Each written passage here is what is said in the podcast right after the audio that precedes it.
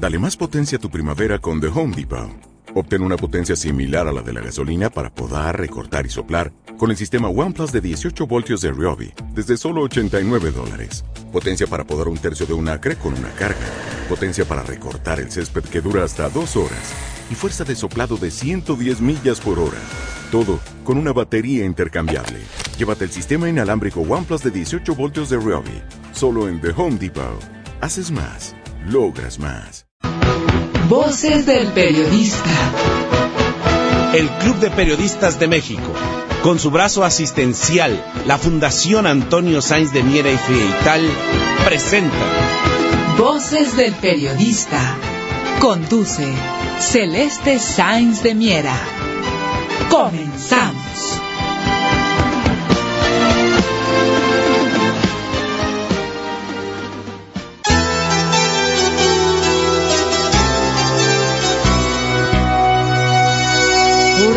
Algo tan común como una flor en el jarrón, por algo tan común como esa silla o el sillón, enciendo los recuerdos en mi habitación y encuentro que ni el tiempo le ha ganado a mi dolor.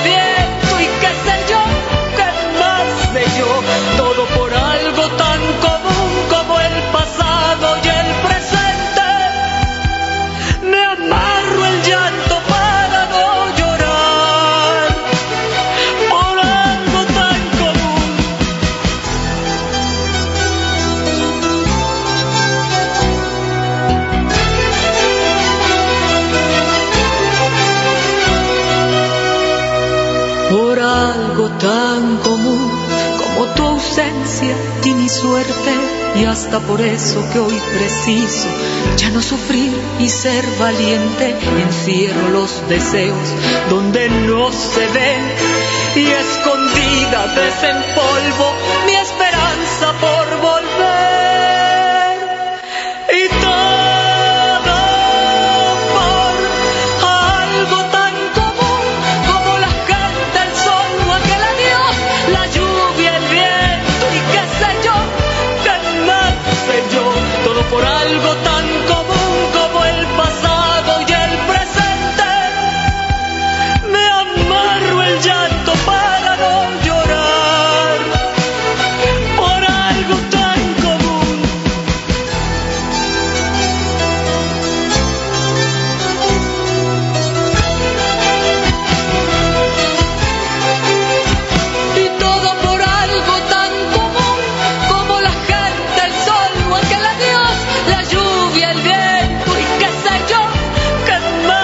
yo.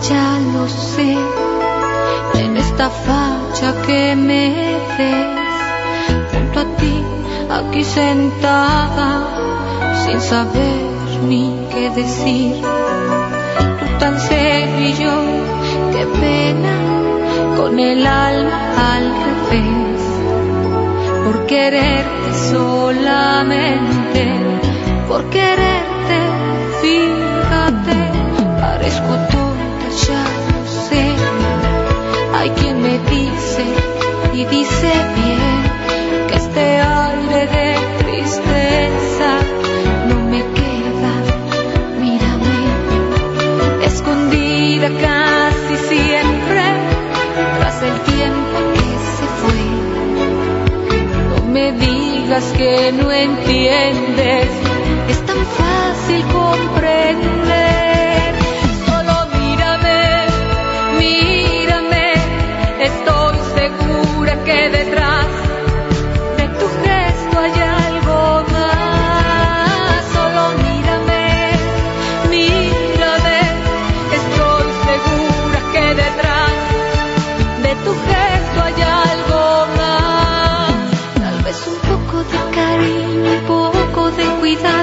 Que un poco de ti es demasiado. Si a nadie le hace daño querer, yo sé, a ti no veo ahora por qué. Un poco de cariño, un poco de cuidado, que un poco de ti es demasiado. Ayúdame y quédate aquí, aquí, la noche te invita por mí.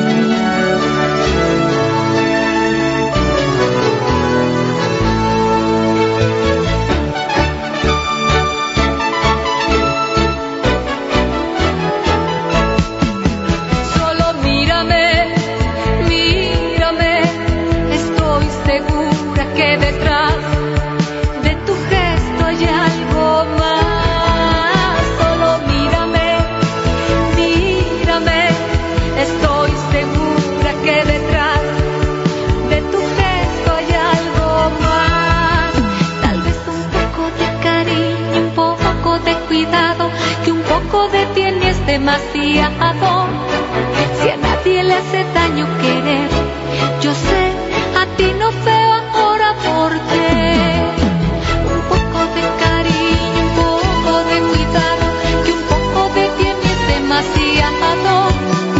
Ayúdame y quédate aquí, aquí, la noche te invita por mí.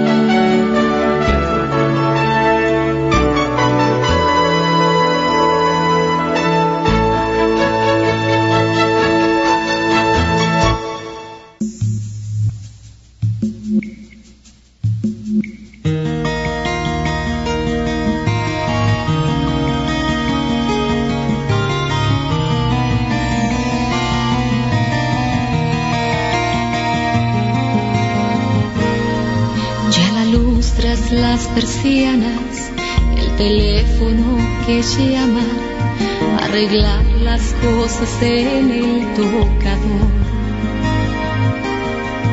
ordenar mi agenda nueva, una ducha a la carrera y las cosas cotidianas envolviendo las semanas.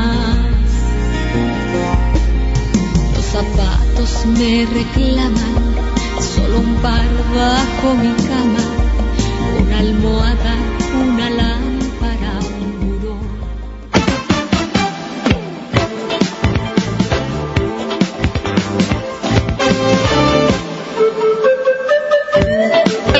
amigos? Muy buenas tardes, bienvenidos a este su programa Voces del Periodista, este programa que es de ustedes y para ustedes a través de las frecuencias de ABC Radio, la 760 de AM de Organización Editorial Mexicana, este gran grupo multimedia, así como también estamos gracias a las frecuencias del gran grupo Radio Turquesa, La Joya del Sureste y a las frecuencias de La Pantera. Queridos amigos, el maestro Jorge Santa Cruz y su servidora en estos micrófonos. ¿Qué tal, maestro Jorge Santa Cruz? Celeste, hola, qué gusto saludarte, qué gusto saludar a todo el público de Voces del Periodista. Vaya caos vial el que se produjo en el centro de la Ciudad de México.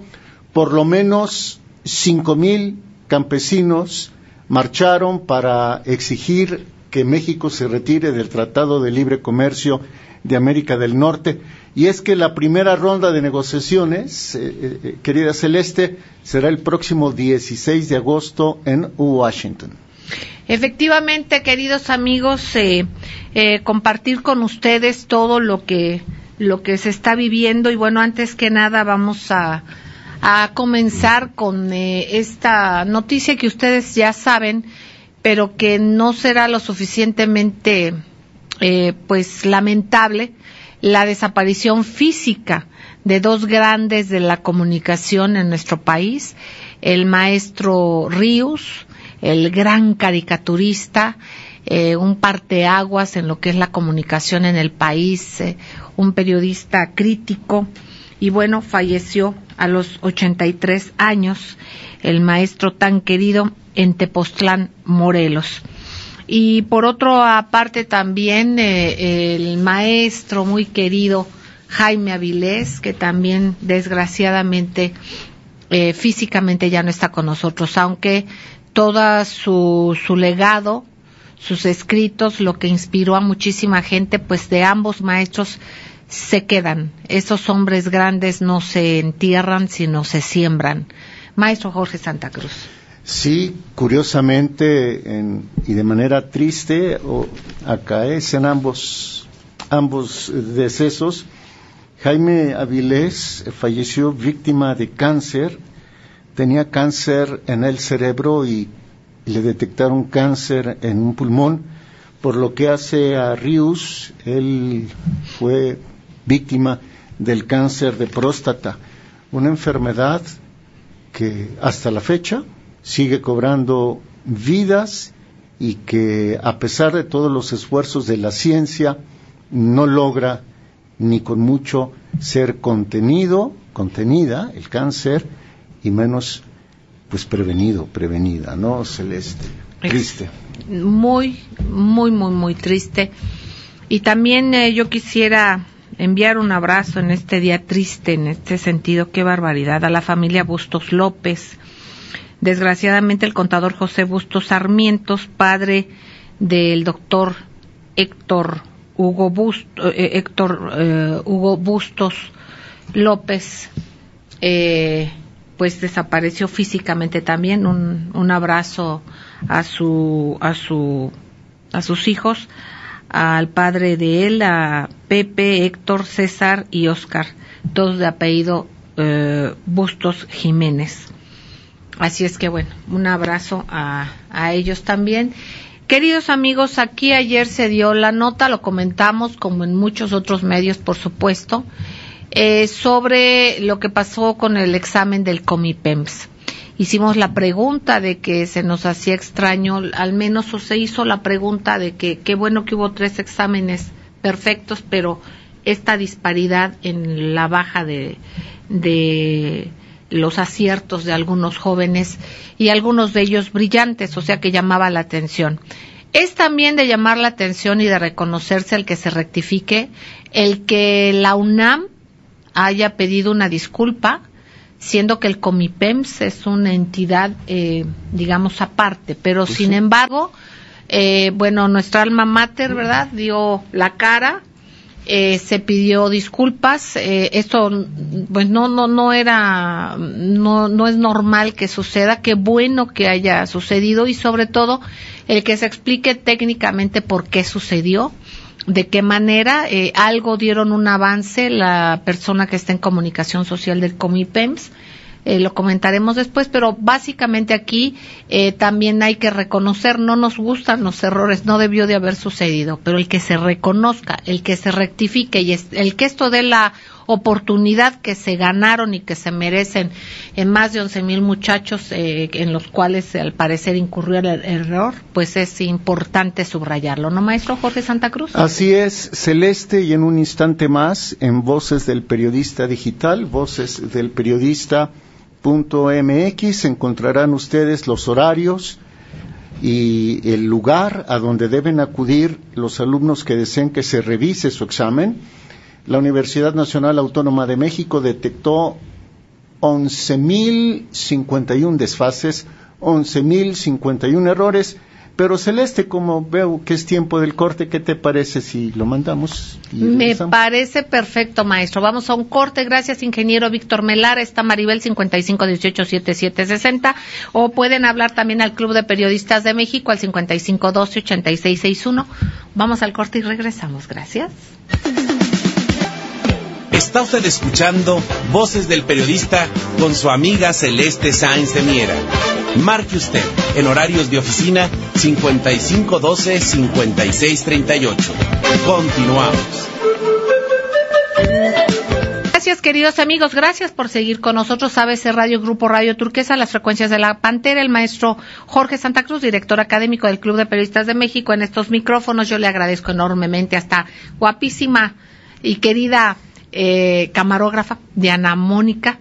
Eh, y, también a Jonathan que está aquí apoyándonos y bueno ya tenemos en los en, en el micrófono a Mario Méndez Acosta presidente ejecutivo del Club de Periodistas de México. ¿Qué tal, Mario, querido?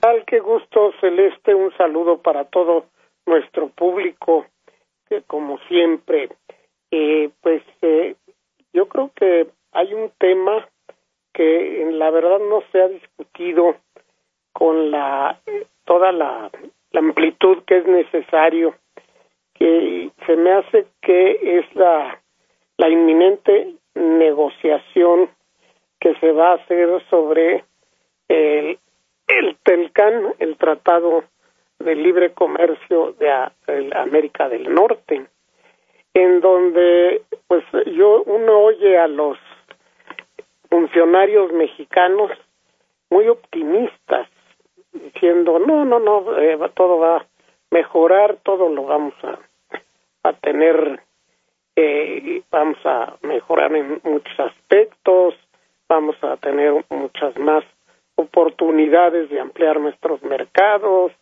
y de, eh, en fin, y además presumiendo de tener el mejor equipo de negociadores del mundo. Eso lo venía oyendo en, una en un programa y la verdad me da la impresión de que eh, lo único que están mostrando es bastante ingenuidad. Eh, si uno eh, analiza las razones por las que se va a replantear el Tratado de Libre Comercio de América del Norte con Estados Unidos, así incluya a, negociadores de todo tipo eh, de, cada uno de los países, incluyendo Estados Unidos, algunos expertos en comercio y demás, y lo que se busca es que eh, Estados Unidos compre menos a México, le, le vendamos menos pues a Estados Unidos y que eh, compremos más y sobre todo que dejemos de manufacturar productos que ellos nos compran como parte necesaria del proceso de producción de muchas de sus manufacturas más avanzadas eh, tecnológicas que van desde automóviles hasta televisores. La, la decisión de, de, Donald Trump, como se lo ha planteado claramente a, al presidente Peña, es eh, eliminar el superávit que tiene México con Estados Unidos, que eh, se ha, se ha venido por los vaivenes del mercado, no no como un designio este eh, diabólico de nuestro país o una cosa así, sino que eh, simplemente ese es, así se han comportado las fuerzas del mercado y así han visto ventajoso quienes eh, eh, pues se dedican al comercio internacional de todo tipo de bienes y servicios. Eh, lo que el presidente Trump desea es que México deje de venderle a Estados Unidos y para lograr esto va a aplicar aranceles que no le importa que no sean eh, aprobados por los organismos internacionales, encarecer la, la producción mexicana a la que llama fruto de una eh, competencia desleal, ya que el trabajador mexicano eh, cobra menos que el de Estados Unidos. y por lo tanto el costo, la componente de mano de obra de todas estas manufacturas que exportamos, eh, pues está castigado de manera injusta para Estados Unidos. Pero eh, la situación es que eh, no es que haya habido un designio de que esto se lleve a cabo de esta manera. El, eh, los sueldos en el país, desde que ambos países se constituyeron en potencias capaces de comercial, de comerciar, pues siempre han sido inferiores al de Estados Unidos. E, es una situación que se llama subdesarrollo y que eh, los buenos gobiernos de México han tratado de superar y, los gobiernos mediocres han tratado de aprovechar para beneficio de quienes tienen los grandes capitales en el país. Pero de eso a llamarlo una, una especie de, comercio, trampa comercial, de, pues es, hay, hay mucho, mucho paso porque lo mismo se puede decir de cualquier manufactura que se fabrique en naciones como la India, China, Japón no, porque sí hay una cierta eh, eh, situación de, de equilibrio entre los salarios de los japoneses y los de Estados Unidos, pero eh, todo para todo el resto, sobre todo los países de, Oriente y el resto de América Latina, la diferencia entre el precio de las manufacturas, en efecto, influye mucho el, eh, el hecho de que el costo de la mano de obra es más bajo.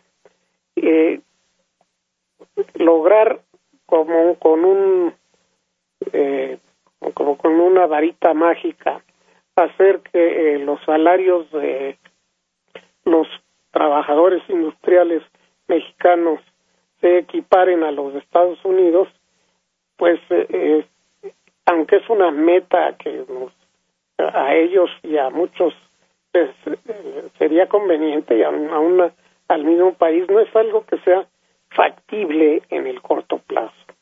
Entonces, lo que busca Estados Unidos es que no salga dinero Estados Unidos hacia México, lo que considera una maniobra eh, injusta y tramposa.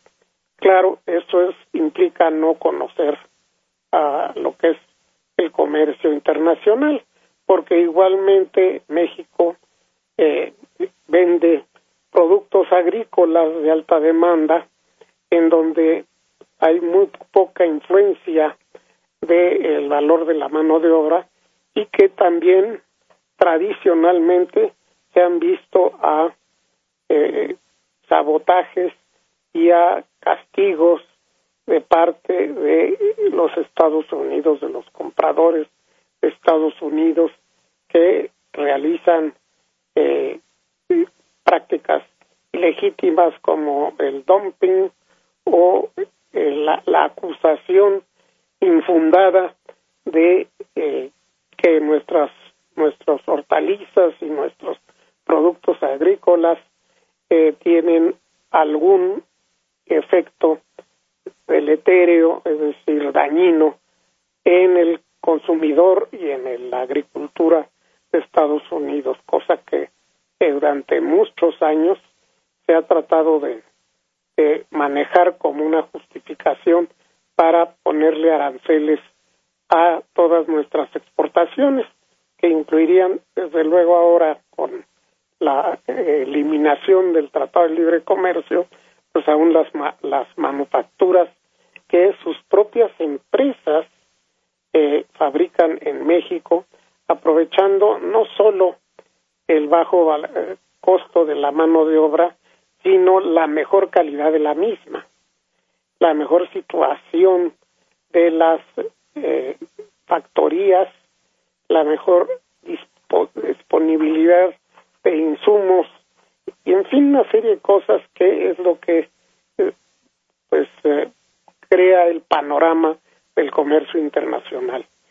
Exactamente, Mario querido, aquí nos dejas con una tarea grande por reflexionar. Hablas de dumping, que es eh, legítimo, pero realmente debería de ser ilegal si nos vamos a un comercio libre y entendemos libre por la acepción de la palabra que tiene de libertad no de libertinaje y de una desigualdad e, e inequidad absoluta en una forma de competir.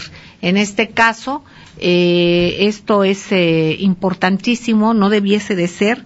Y aquí reactivar la economía del campo, reactivar el comercio interno, cómo se puede reactivar y cómo se puede reavivar nuestra economía y también nosotros cómo vamos a poner o se deben de poner o en qué nivel los aranceles también para eh, los productos norteamericanos. maestro Jorge Santa Cruz. Muy rápido, Celeste, gracias. Mario, buenas tardes. Mira, en realidad el Tratado de Libre Comercio de América del Norte ha empobrecido al campo mexicano. Claro, Las cifras lo indican. Hay 25 millones de productores que están en pobreza o en miseria. La marcha que tuvo lugar hoy no dudo que haya sido manipulada por ciertos líderes, pero representa de alguna forma intereses legítimos. No estoy justificando el caos vial. Por lo demás, ¿quiénes han salido ganando con el Tratado Libre Comercio de América del Norte? Las grandes transnacionales, las que nos quieren imponer, por ejemplo, los transgénicos como Monsanto. Era lo que quería agregar a lo que ustedes dicen. Exactamente. Es fundamental estar alerta en todo y si se va a defender al campo mexicano, fortalecerlo. Y nosotros como consumidores sabemos, saber que tenemos la sartén por el mango nosotros somos quienes debiéramos de, dictar eh, cómo van las cosas si nos organizamos como consumidores. Mario querido, muchísimas gracias, un abrazo. Ojalá la próxima semana podamos tenerte aquí en cabina, te extrañamos mucho, pero es maravilloso escucharte. Vamos a un corte y enseguida regresamos. Gracias. Está usted escuchando Voces del Periodista con su amiga Celeste Sáenz de Miera. Marque usted en horarios de oficina 5512-5638. Continuamos. Hola amigos queridos, gracias por seguir con nosotros, ABC Radio, Grupo Radio Turquesa y las frecuencias de la Pantera. Escuchamos al maestro Mario Méndez Acosta, presidente ejecutivo del Club de Periodistas de México, que nos habló sobre esta renegociación del TLC, que yo no sé cuándo es negociación y cuándo no, porque en las negociaciones debe de haber inequidad que se ofrece, que se quita, que se pone, que se negocia, es la palabra. Celeste Mario lo expuso de manera muy clara. La renegociación obedece a la iniciativa del presidente de los Estados Unidos, Donald Trump. Él la propone para qué? Para beneficiar a los intereses de su país. Entonces no es porque México quiera o Canadá. Entonces, ellos la promueven para salir gananciosos. Y si alguien gana, alguien pierde. Exactamente, pero bueno, aquí no debería de ser eso, ¿eh? Aquí una negociación y en la equidad y en el beneficio de los países sería que ambos ganaran. Pero bueno, aquí vamos a, este es un asunto que vamos a seguir de fondo y que es eh, muy importante. Pero nosotros tenemos que hacer algo como mexicanos. Y verán, en un ratito más le vamos a decir lo que, eh, lo que pensamos hacer, que es muy modesto, pero con todo el corazón y con toda la voluntad de promover una conciencia de consumidor responsable y beneficiosa hacia adentro, en lo poquito que podemos. Ya se los vamos a platicar más adelante. Se encuentra en los micrófonos el maestro Juan Bautista. ¿Qué tal, maestro Juan Bautista? ¿Cómo estás? También parte fundamental de Voces del Periodista. Muy buenas tardes. ¿Cómo estás? Y también te pidiéramos, eh, pues, comentar lo que creas pertinente eh, y sobre todo también eh, que ha habido algunos comentarios sobre una publicación tuya precisamente en Voces Diario. Adelante, Juan querido. Ah, muy bien, gracias Celeste. En primer lugar, sé que el tiempo es valiosísimo más eh, en este nuevo formato de Voces del Periodista. Comentar, Celeste, que así como los grandes líderes, pues son luces, luces muy, muy luminosas, también tienen la parte oscura.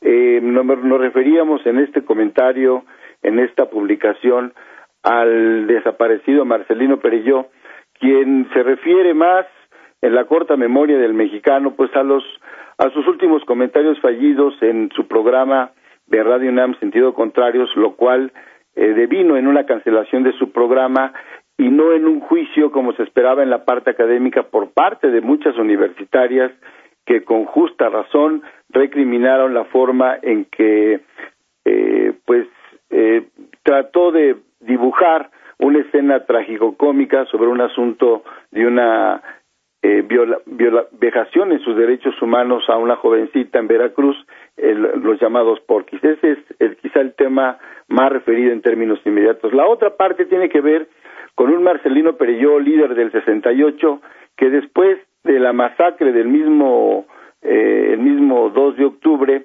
días después, no se sabe de su paradero, después ya se encuentra en Hungría y por allá se queda a hacer una vida académica exitosa, pasa también por Alemania, entiendo que también viaja un poco a Inglaterra, después termina en España, regresa aquí cobijado por la Universidad de Sinaloa y después ya aterriza en la UNAM muchos años después. Nunca eh, quedó muy clara la participación de Marcelino Perilló el 2 de octubre. Hay una declaración ministerial por parte de los funcionarios que nombró eh, Díaz Ordaz eh, para que negociaran con los muchachos, como se les denominaba en ese momento. Las negociaciones se dieron el primero de octubre en, en, la tarde y la segunda, el primero con el equipo comandado con Luis González de Alba, que también el año pasado, exactamente el 2 de octubre, se suicida, que eso lo sabemos ya eh, días después, cómo fue el ocaso de su muerte, y nombran una segunda reunión para celebrarse a las 18 horas en la casa de Andrés Caso, donde está Marcelino Perelló, dos integrantes más y uno de ellos dirigente del Politécnico. Eso quedó oculto hasta el año de 1900, al del 2002, eh, cuando se constituye la Fiscalía para perseguir esta comisión de delitos este, en la historia principalmente para juzgar a Liz Echeverría y es ahí cuando declara caso Lombardo todavía y este y Jorge de la Vega Domínguez en ese momento funcionario del gobierno de Díaz eh, en el momento que lo que lo que, que lo pues que lo que lo nombran después ya con una carrera prominente que hasta llegó a ser uno de los principales dirigentes del PRI y ellos declaran ante el Ministerio Público esa reunión. Eso quedó ya por escrito muchos años después entonces yo eh, he tenido contacto y tuve contacto con muchos dirigentes, incluso con Eduardo Valle el Búho, que también ya falleció, se le encargó por parte del periódico Excelsior realizar un suplemento y a mí nombró, me nombró en ese momento el jefe de información para realizar ese proyecto que finalmente ya no salió porque hubo una ahí una distensión, un disgusto eh, periodístico con Eduardo Valle y con Regino Díaz Redondo en ese momento y ya no se logró. Entonces logramos muchos eh, testimonios donde no cuadraban las, eh, las versiones de qué había pasado ese día con Marcelino Perelló y, eh, y, las, y los otros dirigentes, porque el, el, grueso estuvo en la plaza, en el edificio Chihuahua y en la plaza, y bueno, ahí están todas las crónicas. Eh, ellos declaran que Marcelino Perilló se queda a dormir ese día en la casa de Andrés Caso Lombardo y él en su auto lo lleva eh, al otro día, el 3 de octubre, a la casa del rector Barrio Sierra. Y así salva en ese momento esa situación. Eh, entiendo también que su novia, que lo dice en algún momento, era Rosaluz Alegría, que después fue prominente eh, política, sobre todo el gobierno de López Portillo también, y eh, logran un salvoconducto, ellos pues se van, se van este fuera del país. Eso hace que, que esa parte oscura eh, nunca quedó muy claro qué fue lo que sucedió. Marcelino nunca se atrevió a declararlo, como tampoco los otros dirigentes. Tan es así que nunca estuvo cerca en las conmemoraciones en la plaza del 2 de octubre y esas marchas pues míticas. Eso es este lo que me he referido como un asunto memorioso de periodismo y donde están las declaraciones ministeriales de los funcionarios que declaran. Lo que no sabemos hasta el momento es qué fue lo que se pactó, qué fue lo que se dijo. En algún momento se le preguntó a un dirigente, ¿cuál es la diferencia entre tú y Marcelino? Y dijeron, bueno, pues que casi el resto estuvimos en Lecumberri, en tanto que otros estuvieron, sí, afortunadamente fuera del país, pero son quienes declararon que las balas eran de salva. Ese es el comentario, Celeste. Maestro Juan Bautista, muchísimas gracias por tu análisis. Tú como un reportero de CEPA, una persona con un arraigo muy fuerte en un periodismo de investigación. Maestro Jorge Santa Cruz. Sí, creo que lo que trajo colación Juan es importantísimo, Celeste, y de entrada nos lleva a, a la certeza, si es que así se le puede decir, de que el episodio oscuro del 2 de octubre de 1968 dista mucho de haber sido resuelto y de que conozcamos la verdad. Yo, en lo personal, perdón por hablar en primera persona, y trataré de hacerlo, espero que la vida, que Dios me dé permiso de eso en cuanto me dé la existencia, tengo el, el proyecto de investigar qué tanto tuvo que ver la mano de Estados Unidos Exacto. en el 2 de octubre de 1968 a través de la Agencia Central de Inteligencia, la CIA. Exactamente, maestro Jorge Santa Cruz. Yo creo que muchas personas, eh, por lógica, independientemente de una investigación y de datos ciertos, eh, por decantación de reflexiones y de análisis de lo que se ha vivido, pues eso es algo que no se puede soslayar, no se puede, no puede uno dejar de, de pensar en eso. Y más si se piensa también en los antecedentes que tiene el 68 no solamente en México sino a nivel internacional. Por ejemplo esa petición que hizo el general Charles de Gaulle entonces al frente de Francia no eh, eh, que se que, pidió él el que se le retornaran eh, los recursos eh, que se tenían en en oro y no en dólares. De ahí vinieron muchísimas cosas, precisamente hubo un movimiento estudiantil allá, eh, también aquí en México, nos damos cuenta de un movimiento juvenil en Estados Unidos que después se vio desdibujado a través de que se dice distribución del LSD, aquella droga muy famosa, Eh, y de alucinógenos, eso se dice, ustedes qué opinan, eh, y haciendo campañas de paz y amor, que es bueno, el paz y amor es bueno que, que nos vayamos por esa línea, pero se borró el punto crítico de la juventud norteamericana que despertó en ese momento y que posteriormente se manejó, se manipuló de una manera que habría que tener y que leer también, por ejemplo, ahí está el libro de Daniel Stulin, el Instituto Tavistock y podemos darnos cuenta de qué manera manipulan y se manipula la opinión pública en diferentes eh, textos. Eh, subrayo este de Daniel Stulin muy interesante. Juan Bautista, ¿qué opinas? Realmente es un capítulo eh, muy importante, no solamente de reflexión. La vida política, social, histórica de México se tiene que leer, desgraciadamente, Celeste Jorge Auditorio, del 68 para atrás y del 68 para acá. Es un parteaguas en la historia, en, eh, en la historia eh, política, en la historia de los movimientos sociales y en la reconstrucción también de las nuevas instituciones que creo todavía no entramos en un sistema de perfección, en un sistema eh, que evolucionó para eh, llegar a, márgenes mayores de democracia no lo hemos logrado totalmente, pero sí tenemos que partir del 68. Y obviamente que estos capítulos tan seculares, tan importantes, no va a ser fácil quien los admita, habrá muchos que los cuestionen, pero la verdad, en este momento, todavía no tenemos esas raíces tan profundas para saber cuánto se operó adentro y cuánto se operó afuera y cuánto también hay varias, varias literaturas, entre ellas también recuerdo algunas del maestro Manuel Buendía, sobre la influencia de Estados Unidos en el 68. Y qué bueno que Jorge tenga todavía esa energía y esa visión, porque es lo que hay que hacer, Celeste, también lo, eh, eh, escrutar el pasado para prevenir el presente. Exactamente, y yo aquí también quisiera subrayar, tú hablas de una evolución, de que algunas cosas están mejores. Están en algunas cosas eh, mejores, estamos en, en cuanto a ciertos asuntos y en otros se ha profundizado en una forma de discapacidad nuestra y de cómo nos han inducido, y aquí es importante leer el Instituto Tavistock, porque eh, se ha complicado, se ha hecho una maraña en lo que es la libertad de expresión. Por una parte te puedes eh, explayar más gracias a las redes, entre otras muchas cosas, es fundamental las redes, pero por otra parte en el engaño, en la mentira, en que sabemos abiertamente que se mienten en temas fundamentales como en genocidios que están ocurriendo como en una pugna absoluta y rapaz en, hacia adentro del propio Estados Unidos. Nos damos cuenta que hay una revolución económica simplemente por un actor externo, de un grupo externo que se mete en esos bloques que han manejado eh, los últimos años de Estados Unidos. No los últimos años, ya bastantes años para atrás y nos damos cuenta ese grupo de los neocons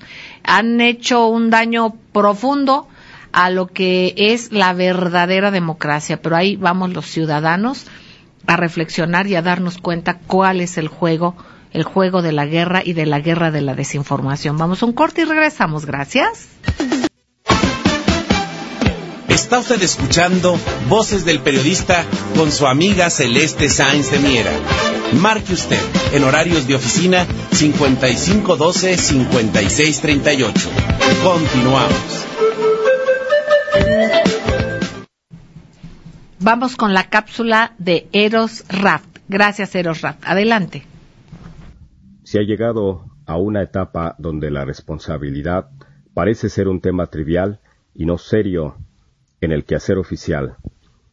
Caso concreto es el socavón de la llamada Vía Express de Cuernavaca, donde no hay culpables, mucho menos el titular de la Secretaría de Comunicaciones y Transportes, Gerardo Ruiz Esparza, ni por el fracaso del llamado Tren Bala México-Querétaro, que ya quedó en el olvido, aunado a las negligencias existentes, los sobreprecios, asignación de proveedores favoritos, y esto es solo en una secretaría.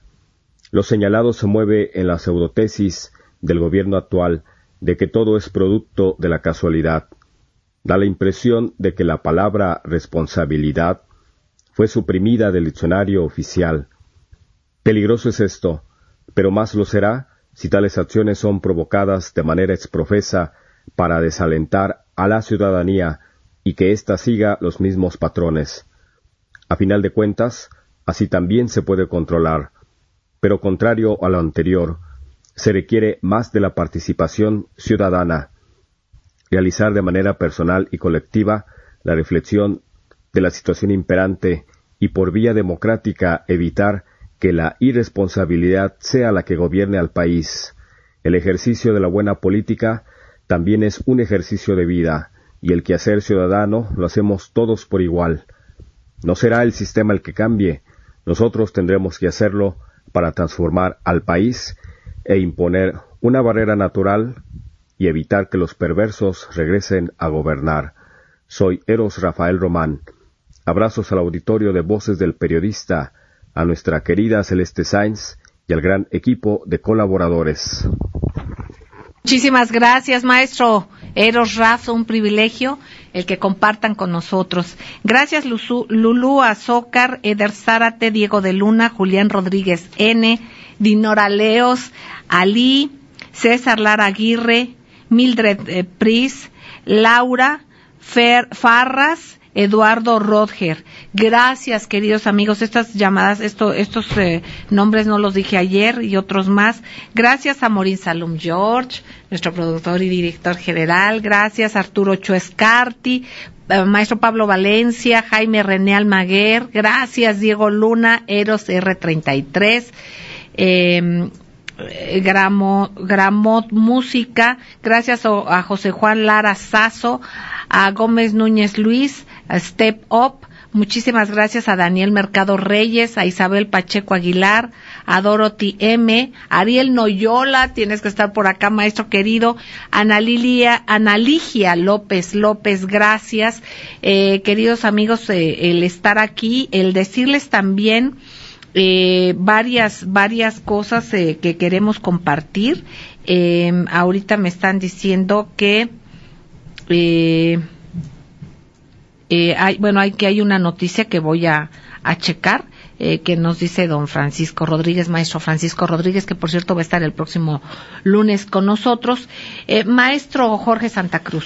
Muchísimas llamadas. Adelante, sí, sí, claro. Era eso, ¿verdad? Sí, sí, sí. Mira, gracias a doña Sonia Dávila, Víctor Luna, Daniel Pérez, Mónica Salgado y Olivia Domínguez.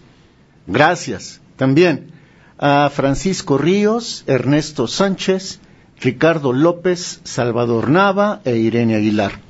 Y nuestra gratitud asimismo para César Zamora, Antonio García, Mario Argueta y Teresa Molina. Celeste. Bueno, quiero decirles, queridos amigos, que ayer que estuvo aquí nuestro queridísimo Arturo Ochoa Escarti, nos comparte de que pues nos escuchan mucho por este por allá por donde él vive y les agradecemos enormemente. Entonces, eh, nos comenta y nos manda nombres que voy a ir diciendo poco a poco, Leticia Villela, José Manuel García Ojeda, Benigno Escobar de Nova, Fausto Escobar de Nova, él tiene una tienda y siempre a las cinco está escuchando el programa y lo pone así fuerte. Gracias, don Fausto, Gustavo Vargas, Segoviano, Guadalupe Donato Hernández, Edith González Díaz. Edith González también tiene una tiendita y en su negocio sintoniza Radio Voces del Periodista una tienda, qué bueno, Edith, querida, Armando Mendieta, Santiago, Santiago, toda la familia Mendieta, Santiago, Azucena Anguiano, Griselda Casio Talavera, Alma Río Santa María, Hernán Ortiz, Salvador Hernández Ortiz, eh, me comenta que la tienda de Don Fausto Escobar se llama Azul y Oro y la carnicería de Armando Mendieta es la carnicería Mendieta. Entonces, aquí, por ejemplo, eh, por ejemplo, eh, también abrazos a Gustavo Vargas, Edith González tiene una tienda de abarrotes. ¿Qué pasa? al recibir este estímulo, porque ustedes son nuestra gasolina, nuestro estímulo, eh, nosotros habíamos pensado desde hace tiempo, y lo hemos dicho en estos micrófonos, el poder nosotros impactar de alguna manera. Nosotros ofrecemos estos micrófonos y le pedí a Arturo Ochoa Escarti para arrancar este proyecto muy pequeño, pero con todo nuestro corazón de que podamos acercarnos a estos pequeños, grandes negocios que son los que activan verdaderamente de raíz eh, la economía nacional. Porque hay otros que son, como dicen, capitales golondrinos o que están eh, eh, presionando de muchas maneras y que se está en desventaja al campo mexicano, por ejemplo, grandes tiendas. Pues sí, pero se hace dumping, se hace competencia desleal, hay que apoyar esas pequeñas tiendas, a las tortillerías, a las carnicerías, esos son los negocios que sostienen a México, verdaderamente, esos son los que son leales a, México, a nuestro país. Entonces queremos ir conociendo esos pequeños, eh, grandes negocios, conocer su historia para sensibilizarnos y darnos cuenta que tenemos que ser leales a ellos. Ellos son leales a nosotros porque hacen su lucha, están haciendo un esfuerzo por mantener su negocio. Entonces nosotros tenemos que corresponder, tenemos que hacernos tácticos y realmente, como decimos los consumidores, tenemos el sartén por el mango si actuamos de manera que sea a nuestro favor. Y actuar a nuestro favor es activar y reactivar esos pequeños grandes negocios. Así es que yo le decía, Arturo, ¿por qué no de esos negocios nos van mandando algún video donde nos digan quiénes lo conforman, qué familias son o datos que ustedes consideren y que no vulneren su seguridad, porque también ya ven cómo estamos ahora, pero eh, sí que hagamos conciencia de qué historia tiene eh, alguna tienda alguna carnicería, alguna tienda de abarrotes, alguna zapatería. ¿Cuántas historias maravillosas hay, existen de esfuerzo, de unión familiar o de grupos de amigos? o de una sola persona que se le está rifando y que está atendiendo su tiendita, su negocio y que hace el esfuerzo por salir adelante de una manera tan honorable y además tan valiosa para nuestro amado México, que es reactivando economía interna. Así es que les dejamos estos espacios y les recordamos que hay eh, ustedes pueden entrar a www.vocesdelperiodista.mx al diario y escribirnos, por ejemplo, en sus comentarios al director eh, qué quieren eh, pueden ustedes opinar de la situación del país, pero también nos pueden ahí proponer eh, lo que ustedes se juzguen eh, para que nos manden un video, para que nos acerquen un video nos dejen algún dato para poder eh, tenerlo aquí. Eh, aquí es muy modesto, pero bueno, nunca es modesto desde un ser humano que esté sintiendo y que esté interactuando. Y aquí somos más de uno, por supuesto, y entonces tenemos ese valor de que estamos juntos compartiendo la vida. Entonces podemos ir reconociendo esta forma de, de actuar, de apoyar, de crear conciencia, de apoyar la economía mexicana. Nos pueden llamar ahí. Igual, alguna otra propuesta que se tenga eh, para eh, cualquier otra circunstancia, cualquier otra situación y también para propuestas con personas que tengan alguna ah, problemática o alguna desventaja, nos marquen también a www vocesdelperiodista.mx y accedan a voces a voces ciudadanas, ¿no? Así es. Eh, en realidad la sección se llama Voces del Ciudadano. Del ciudadano. Voces del ciudadano. Celeste, solo quisiera, si me lo permites, dar un dato que además es oficial, ¿eh? No crean que lo sacó Jorge de la manga. De cada 10 empleos en México, 7 salen de los micro y pequeños negocios, de la tienda de la esquina, que ahora están muy agobiadas por estas llamadas tiendas de conveniencia, de las papelerías, de las carnicerías, de las recauderías. ¿Qué hacer con nuestros sastres, por ejemplo, no? Siete de cada diez empleos, el 70% del empleo en México lo provee la micro y pequeña empresa. Entonces apoyémonos. Creo que Celeste tiene razón. En nuestras manos, en las nuestras, ustedes y las nuestras, está el poder ir mejorando, Celeste. Exactamente. Y bueno, pues aquí, eh, queridos amigos, eh, bueno, hablando de Arturo Ochoa Escarti, eh, comentamos y nos comparte, nosotros vamos damos, dando seguimiento a la salud de su tío. Su tío no es solamente su tío, que una, un ser humano es un universo. Su tío representa a muchos mexicanos que han sido tratados con negligencia y que bueno, estamos esperando una respuesta del Instituto Mexicano del Seguro Social a una negligencia que afectó a un ser humano de por vida y que pues no le han llamado, no le han hecho caso, más que dos veces después del programa le llaman, pero después no pasa nada seguimos esperando, vamos a ser pacientes un tiempo prudente más y vamos a estarles informando qué es lo que pasa con este caso. Y bueno, seguimos, siga usted en ABC Radio, seguimos con nuestra querida Ivonne y sigan en las frecuencias que escuchan plural, eh, donde se escuche diverso. Les quiero entrañablemente, nos vemos mañana. Un beso tronadísimo. Gracias, maestro Jorge Santa Cruz. Mario Méndez Acosta, Juan Bautista. Gracias.